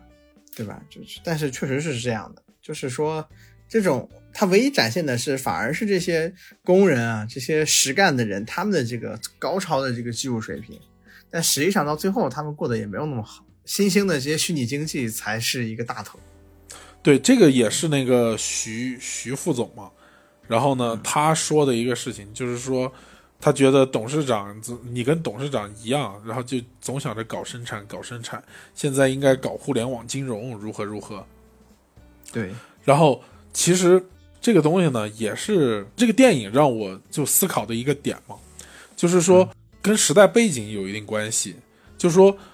我们搞生产确实是。当时生产力各种不足哈，嗯，然后确实你搞生产了，你的日子就能一天比一天好，因为都是从无到有，从少到多嘛，对吧？对。但是说实话，现在就是已经到一个生产力极大丰富的那个阶段了。但这个徐副总呢，虽然说他这个他这个买凶买凶杀人啊，然后以及这个贪污腐败这个事情是没得洗的。但是他说的一点其实还是有道理，就是说现在已经不是那个时代了，啊，现在已经是在搞资本的一个时代了，啊，就相当于是一个到一个资本主义后期的一个阶段了。其实这个东西，我觉得就是值得每一个人去思考啊。就流水线上的工人要去思考，现在已经不是你只要能够把零件生产的又好又多，就可以过上好日子的一个时代了。不然为什么他们标准件厂越来越没地位呢？对吧？嗯，啊，那就是因为就是因为这样的零件厂可以外包，然后而且这个产能非常的充足，已经不需要他们来做这个事情，他们在这个事情上面的话语权极度的萎缩了，对吧？对，对，啊，那他们哪怕是董事长给他们一批新的数控车床，然后怎么怎么样，然后他们就能够好起来吗？开开心心的捂着耳朵啊，继续下对去吗？，就能继续这样搞生产吗？其实我觉得是不好说的。画问号的，对。对他，对他们作为这个公司的一个实体的一个锚点，重量是肯定不够的。对，所以说这个我觉得是每一个人哈，就是都应该考虑一下，就是从这个事情里面，从这个电影里面就考虑一下这个这个这个应该何去何从，是吧？应该何去何从？就工人要考虑我是否还应该这样就这样生产下去，企业也应该思考我是不是就应该转向就是金融，转向互联网经济，不管是不是互联网吧，反正就是往金融、往资本运作那一方面去靠，以及这些在公司里面上班的白领们，然后要考虑清楚自己是不是应该在这么一个庞大机构里面，然后继续的去做一些没有意义或者说是自己没有归属感、没有成就感的工作。我觉得这个真是每个人都要思考的一个问题。而且我比较高兴的是，就其实有这个疑问的人，其实现在越来越多了。对，但是那个影片最后，你看大鹏其实是选择回去了他最合适的地方。电影或者说剧情上，或者说标签化的最合适。对，到了厂长之后，他面临的问题其实也跟他是工人的时候不一样了。这个我觉得展开有点控控不住时长了。哎大家好，我是老 A，我刚看完呢，我临时参加这个节目啊。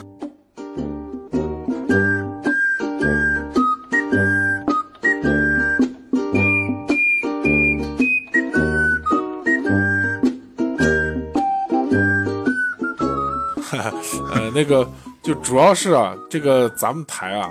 那个就是没有参加过年会的人，哎，有点多。啊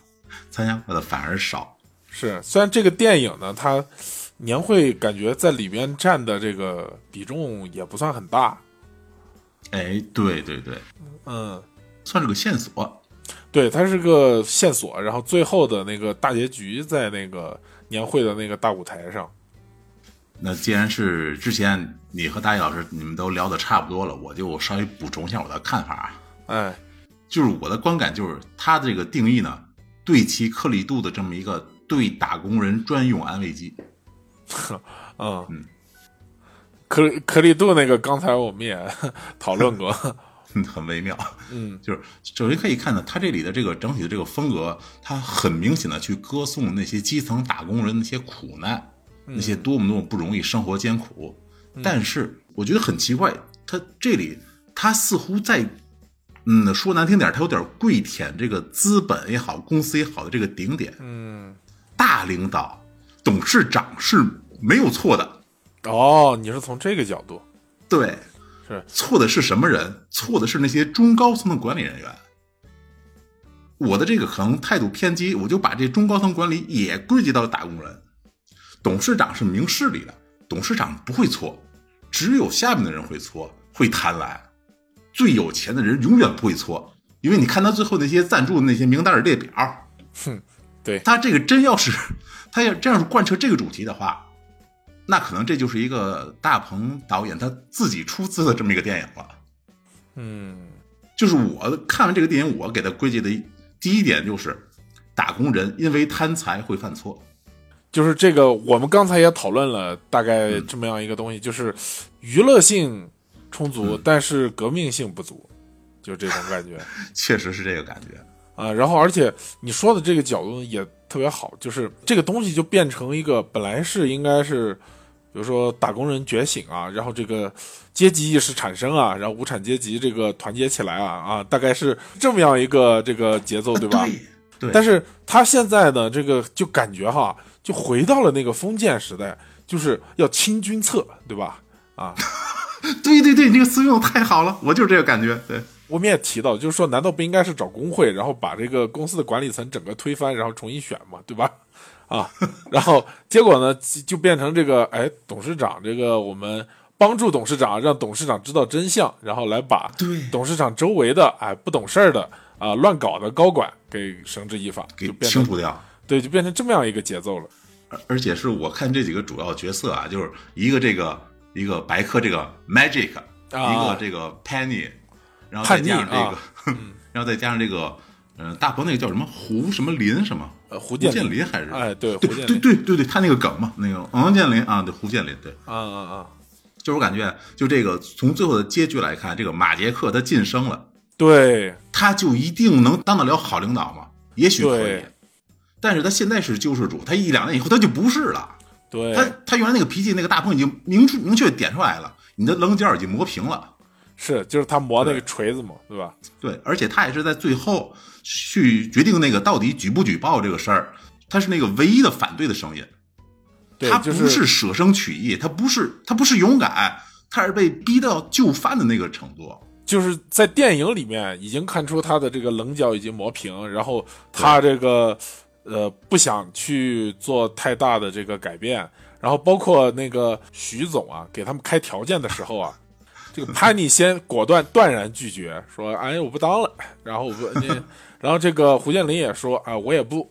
然后最后呢，这个白客是这个也没有说话啊，感觉还是有一些不舍哈，然后就把那个螺栓给丢、丢过去，就就就是立场不是很坚定这种感觉。对，看别人说这个电影是那个白客，他是戴着一个结婚戒指，无名指上有戒指，啊，是金色的，他嗯是结婚的，所以说，即使他到了什么 K 七、K 八、K 九这种高层，如果上面的 K 十一、十二、十三、十四给他一点压力，他马上就会变得和当当初变质的那个胡建林那个感觉差不多的。对对对，所以说，这主角这三个人里最容易，也就是最有可能就直接就可能一两个情节很短的时间就直接变成反派，或者就是怎么说呢，就不装了那种。最容易的就是这个马杰马杰克，他太容易从马杰克直接转变成那个杰弗瑞了。其实我们刚才也都对这个最后的这个结尾的这个这个这个也讨论了，就是首先他结尾呢不交代任何的后事儿，呃，连画面都没有，他就是说这个用电子邮件的形式啊，然后就是说这个胡建林当副厂长了，然后那个 Magic 他当那个叫什么了，他他升职了，升成高管了，嗯嗯，然后呢，Penny 呢去唱歌去辞职了，啊去参加海选嘛。对，然后呢，最后呢，他没有给这个胡建林，也没有给这个 Magic 任何的他们之后怎么样了的一个说法。然后，但是呢，就给 Penny 他去参加这个这个这个这个歌手啊，来把这个片尾曲给引进来嘛。然后，这里呢，我们过度解读一下呢，首先嘛，前两者是没有任何改变的，就是他们只是解决了一个公司内部的一个贪污的一个事情，然后这个裁员有没有裁呢？那肯定还是裁了，对吧？他们只是保住了这个标准建厂里的，三百人，对他们只，然后实际上要裁六呃千人的，六六哎六百还是三百，忘了，就反正反正就不多啊。然后那个，然后实际上其他的人裁了嘛，其实我估计也是裁了。裁了。对啊，而且你哪怕就是什么，其实已经不是说已经裁了五千多人了嘛，对吧？嗯，对，啊，那你不可能说又把他给聘回来呀，对吧？几乎不可能。对啊，然后即便是 Penny，然后他有那个去参加，就是去去参加选秀的这么一个这个，他也只是作为展示的那个时候哈，他还没有成功呢，对吧？对，其实这个时候，如果我们过度解读一下，那就是说这个层级制度、这个公司制度，那就是这样啊，改不了了啊。你如果要叛逆的话，那你的命运也是就是一切都是未知啊，也是不确定的，也不一定有光明的未来啊。就是最后呢，反而是让人有一点这种感觉。就是我百度了一下这个百度百科里这个“叛逆”这个词的解释，就是、哦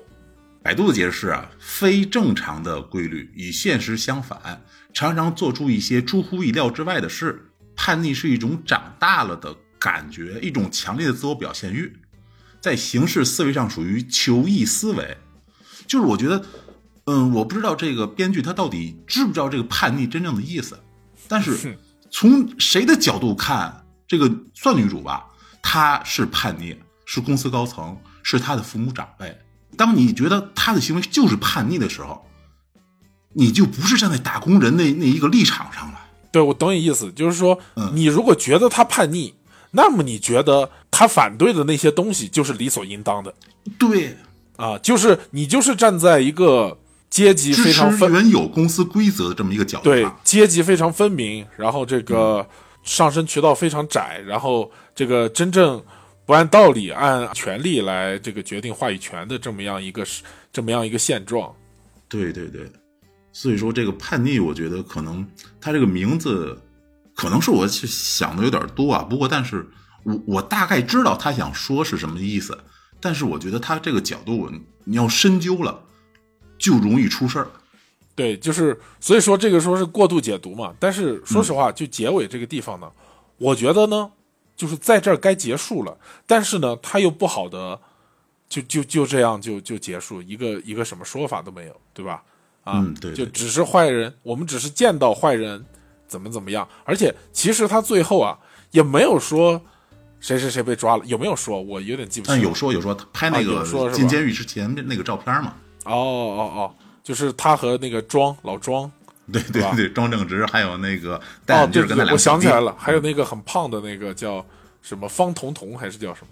然后另外一个主角，就我觉得特别有趣的一个主角就是大鹏。嗯他们这个角色最开始就这个，因为糊涂，因为不明白真相，因为无知，他连升三级。嗯，好像是升了三次那个 K 的那个，从 K 七一直升到 K 九。对，然后他因为知道内情，脑子清醒，因为正义感，他就要面临丢掉这个这个岗位啊，或者说这个这个位置这个状状况。最后结局，我觉得真是他妈太讽刺了。你不喜欢你的厂吗？你不喜欢打螺丝吗？你不对这个螺丝这个二百多号你不都那什么了吗？我给你进几台新设备，哪儿来回哪儿去，打一辈子螺丝吧。啊，我操！我就觉得这个片子充满了对这种中高低层打工人的一个嘲讽。对，就是，哎，A A 老师，你也是老社畜啊，就是说，嗯对对对，我们我们这种上了班的，对这些事情都有自己的这个感受啊，有自己的想法的，然后呢，确实就是会产生这种这种不适的感觉。是的，是的，他这个里面好像是一直在替打工人出，呃，就是这故事像是在为打工人这个出气哈，是吧？嗯，啊、但实际上呢，他不改变任何事情，甚至呢，他是在鼓励你哪儿来的回哪儿去啊，你不要想这个别的，就是你融不进这个圈子来。对你融不进这个圈子来。然后呢，哎呀，其实的问题，其实他反映的问题还有很多，比如说老庄，刚才我们聊到，就老庄他虽然做了很多坏事儿嘛，对吧？但其实他的出发点是很卑微的，对，他是孩子上学那学区房的事儿，好像。对，就是他想到省城有学区房，然后那个呃，就是孩子就能读这个好的这个住学校嘛。那这也反映了什么？教育资源被剥夺，这个教育资源的不公平嘛，对吧？啊，然后这些都是都是他已经挖出来的问题，但是他们没有为这个问题给一个答案。比如说，他最后也没有说老庄虽然进了监狱，但是他的孩子啊，然后那个到了公司建的私立学校里面去读书啊，寄宿制之私立学校里面去读书，然后就是他连这些，他就把这些问题暴露出来之后呢，他甚至都不想去回答一下，然后或者说他回答不了。对，或者说去编一个童话啊，编一个打工人的童话，然后来把这个东西给圆上。我觉得这个片子本身这这个结局就够童话的了。对，结局，结局，哎，说实话还蛮抽象的。而且我当时我看的时候，我就想，嗯，我当时我最开始看这电影，我觉得这是一个讽刺职场一个怪象的这么一个电影。一开始他刚刚到集团公司的时候，然后连续升级，然后这种确实是有这种感觉。嗯但是看到最后，我突然发现这是一个好像给了看似所有人他们做坏事和做好事对应的这个回应，这个因果。嗯，但是我觉得你虽然拍的这个很喜剧、很喜庆，也挺适合过年放，但是你缺少一点讽刺的力度。如果是我的话，就我当时还想，就是那种，如果我是导演，虽然我没学过导演，但如果我是导演的话，有可能会让这个这些东西啊更真实、更冰冷一点。比如说马杰克直接就被开除，家里离婚，然后大鹏厂子没了，然后甚至有可能会被上面那个杰弗瑞还是什么玩意儿直接就是搞一搞，然后送进去。我觉得这种东西，你才是真正的在讽刺现在的资本，在讽刺现在真正可能发生的事儿。就是这个黑色幽默就变成是吧？对，前面很幽默，后面很黑色，对，就就有点这个讽刺的力度就更强。对，这时候才是真正的就深入资本动其骨肉的这么一刀。对，就是我们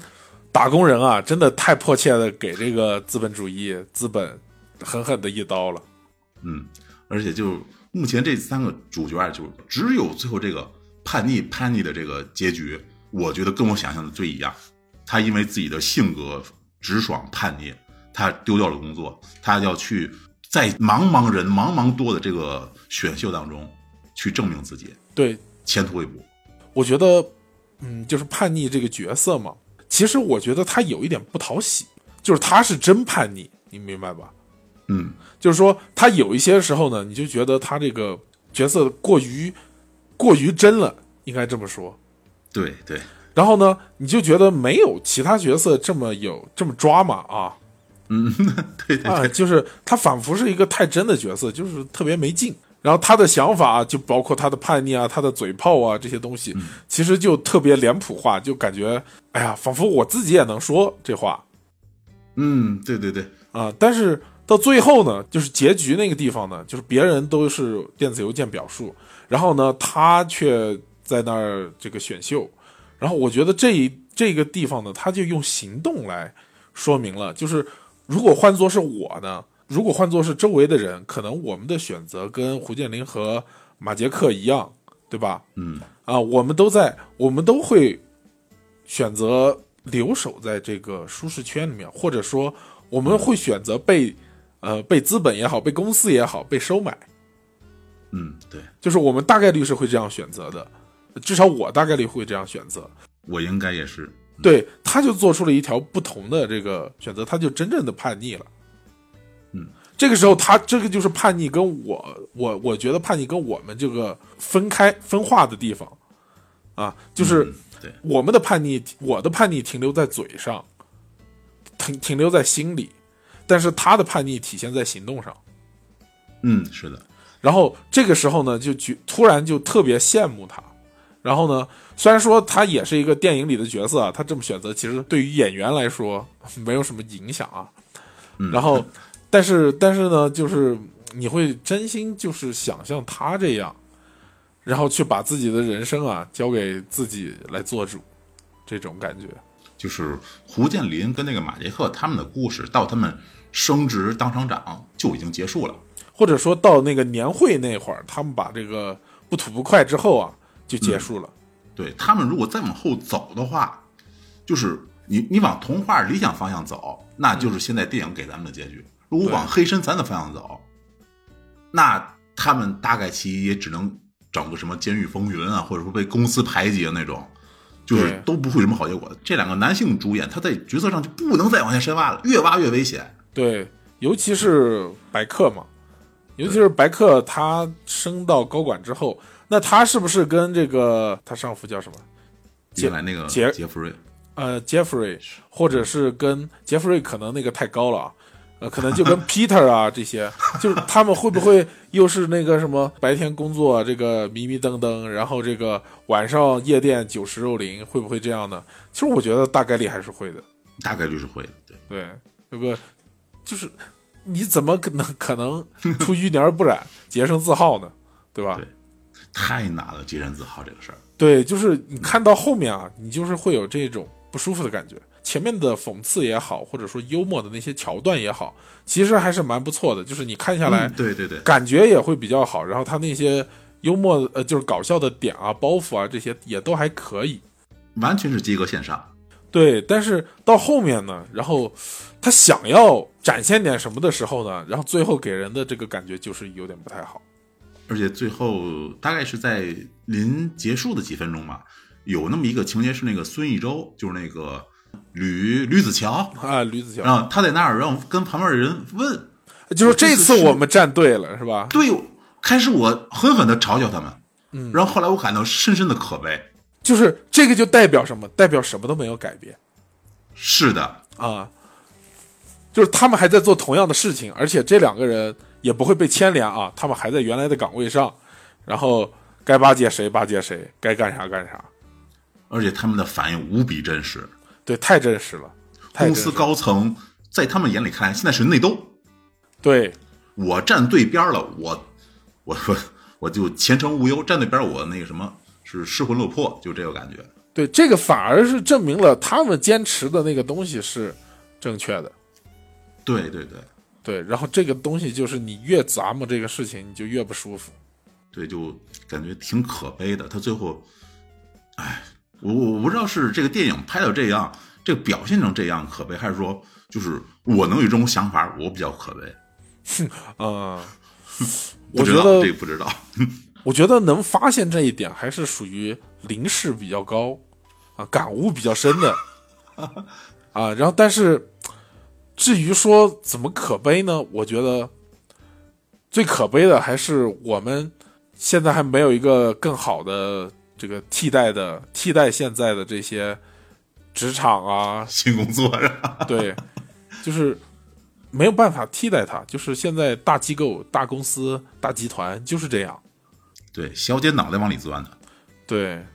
反正我觉得啊，就最后可能说几句过分的话，我给这片子最多六分儿，因为它的那个首先是喜剧，然后笑点合格，然后其中的话也表达了一些就是我们打工人的苦难。但是看完这个片子以后，谁笑的最开心？我始终想过这么一个问题。这片子我看到后半后半部分的时候，我是很难受的。嗯，这片子谁笑最开心？就是那些所谓的大公司的那些高管也好啊，然后就是那些董事长，可能人太高等级，人不屑看这种片子。但如果他们看了，他们会觉得一部剧都是小丑，嗯，任你下面乱成什么样，内斗成什么样，只要我在这个最高这个顶点上，你们奈何不了我。你们为了拍我的马屁，你们还要把这个电影里的这个顶点的这个位置的这个人塑造的完美无缺，从厂里出来，然后现在脑子还非常清晰，还德高望重，岁数还挺大，甚至他对工人都是异常的和蔼的。嗯，在整个这个电影里，最无垢、最纯洁的就是这个董事长。哎，对，确实，这个董事长啊，他原来在厂里的时候也说，呃，厂有困难，然后也不能裁员，还要把年会好好办啊。对就是他是道德上一点缺陷都没有的。对，所以说这个片子真的是，如我觉得如果是高层那种非常高的那些是顶点的那些人来看的话，整部剧的这些打工人都是小丑。那我也说个暴论，就是我觉得呢，首先这个你说那些高层啊啊以及顶层那些人的想法，说实话我是不好琢磨的。嗯啊，因为我也我也我也没有位高权重过，对吧？也许我位高权重了，我我我的想法又不一样了。但是我觉得这个片子看着乐呵的那些，就最乐呵的那些人哈，嗯，那肯定是啥都没有看懂的，就是他们看就觉得是一个纯搞笑的，然后嗯就没有看出里面这些讽刺或者说这些点来。就像他们接受了皇上一定是好的，然后我们要清君侧啊，就接受了这么一个套叙事的人。对，就主角们他们正义得到了伸张，但是伸张正义的这个人是谁，他们可能没注意这一点。嗯我就觉得这个片子就是或者说这种制度吧，其实是每一个人的想法造成的，他并不是赖谁，或者说是因为怎么谁，而是因为这种观念太深入人心了。啊，编剧没上过班儿 编剧没上过班儿，片子呢，我就觉得看下来有遗憾啊，我觉得这个是蛮大的一个遗憾。但是我觉得作为一个喜剧片儿来说，合格肯定是合格的。嗯，对，它又比那个纯搞笑那种啊，就短视频那种搞笑呢，又要、又要又要又要高明一些。对，深刻一些更。对，OK，那么就这就是 A 老师刚刚出炉的这个热乎的啊，才看完电影的啊新鲜的影评。这边我再插播一个小花絮啊，嗯。就这个年会啊，原来我有一个公司也也是哦那种对。可能在这个 这个圈子内吧，就比较知名的，嗯。就是曾经有一年啊，就是那个人事行政那边有人传，嗯。咱们领导说今天要把岳云鹏请过来，啊，当时我们就哇，就全公司那个那个私聊群啊，就是就两个人三个群的那种东西，就啊就都开始传这个事儿啊。啊后来就没有请假这个环节，哦，结果他没来是吗？对，然后我们就后来就倒谁最开始说的这个事儿，哦，就是啊，谁造的谣？对对对，就我们要找这个零号病人，是吧哦，最后也那不了了之了。然后就在那次年会上，有几个是那种类似于那个办事机构的那种领导过来一块儿旁听，嗯。然后我们领导就可能是提前说好了，就是说就就这两位领导要给咱们表演节目，当时台台里都不敢说话了。啊不知道这是领导突然的，就是临时起意，还是说提前说好了？然后第一个领导上来之后是个女领导，她后边有人给她台上一个古筝，嗯。然后呢，那个就有那种唱 KTV 的设备嘛，然后就在那儿放那个周杰伦那个那个菊花台，他在前面弹，哦然后后边放菊花台。哦不客气的说啊，二声部你能明白什么意思吗？哦哦哦 就好像一游一样，他弹那个永远慢一拍，哦，二重奏啊 然后啊第一个领导结束以后，大伙儿勉为其难的热烈鼓了一下掌。然后领导说：“下一位某某领导还有一个节目异常精彩，他为这节目在家苦练了有多少多少个月。啊” 我当时就想，你别吹了，你。啊，然后结果呢？结果就是拿个萨克斯出来，哦这这个领导就是你看着特别贵那种，就像就好像放机关枪那种那小提琴箱子一样，把他那个哦萨克斯拿出来，吹了一段回家。哦，那这个应该没翻车吧？回家还是比较基础的萨克斯曲目，完全不行，吹的我们都想回家。也不然后我。们领我们领导上来以后就说，大家也不要是特别严格的要求，这是某某领导的这一个业余爱好。哦然后呢，哦这个节目还是非常精彩的。领导，我们领导正常节目，他们他是在下边不说话的，哦，突然说话了，对，主动上场给圆这个事儿，圆一下，圆一下啊，体谅体谅，恐怖。体谅体谅。不过年会差不多，其实也是这个画风，因为你说这个大家都不是专业的，对吧？啊，对对，呃，平时拉出来话也说不说不太利索，然后就要表演节目，这个其实还是有点勉为其难。就有些人特别讨厌年会，就是啊，觉得这个环节呢，这个这个看的人也受罪，是这个什么的人也受罪，演的人也受罪演。的人也受罪。嗯，啊，然后我这边呢，就我嗯其实没有认正儿八经参加过年会，啊，那就是忙是吧？呃，一个是忙，最早的时候在那个设计院嘛，然后设计院嗯。呢、是基本上都是干活干到这个放假了，然后呢，啊。所谓年会呢，主要是吃饭，吃饭喝酒，嗯。哎，抽奖呢，据说以前有啊，反正我是没见着。一直有，但是你没见过。对，然后后来呢，后来比较有意思的是那个，呃，回昆明之后，在那个公交公司，嗯，哎，公交公司呢，因为它人数特别多嘛，就是下面一公司、哦二公司、三公司这种，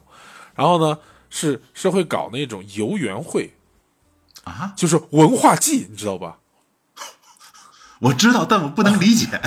啊，就是就是大概有一天一天半的时间吧，一整天不到的这个时间，然后那个就是会有一些游园活动，什么夹玻璃球啊，什么贴鼻子呀，然后就干嘛干嘛，哎，捞金鱼啊这些，然后呢就可以去兑奖券，然后拿这个奖券，然后去领一些这个过年的这种叫什么劳保用品。啊有有有点可悲。啊，然后因为人太多了嘛，然后嗯所以说也没有统一组织吃饭呀，这什么什么什么什么的。然后后来到这儿之后啊，就都没有了，都没有了。就都没有了。哎呀，其实对我来说比较痛苦，因为我不喝酒嘛。然后我，然后一般他们都会把喝醉掉的领导甩给我。我还想抽奖了，我说我抽个什么游戏机，抽个手机什么的，啊，那也挺挺挺挺爽的。但是我就没遇到过那样，感觉主要是我在的行业吧，我在过的这几个公司都是有点夕阳产业，你知道吧？啊，就是我一到我一到这个公司，然后这个行业就不行了，哎，我好像也有这个情况。哎，对，然后这个行业就不行了，然后呢，可能原来还有年会呢，然后突然就不开了，哎，年会停了。就年会停了啊，行，那我这边这个小插曲就聊到这儿。嗯就是还是很推荐大家去看，而且尤其是在当下这么一个经济下行的这个时候哈，可能裁员这个词对于很多人来说，并就是不陌生。对，可能已经不是不陌生了，已经是身边活鲜活的案例了啊。然后现在看这个东西，肯定会有别样的感受。这个片子好像是二零一九年拍完的吧，应该是那咱这个影片的时间是二零一九年，对，因为影片的时间是二零一九年，这个片子我估计也是那个时候杀青的。并并不是啊。对，那个老庄那个新闻是二零二零年的新闻我觉得他应该就是一九年、二零年，然后就拍完了。啊，不是？那你肯定二零年才写这个剧本呀，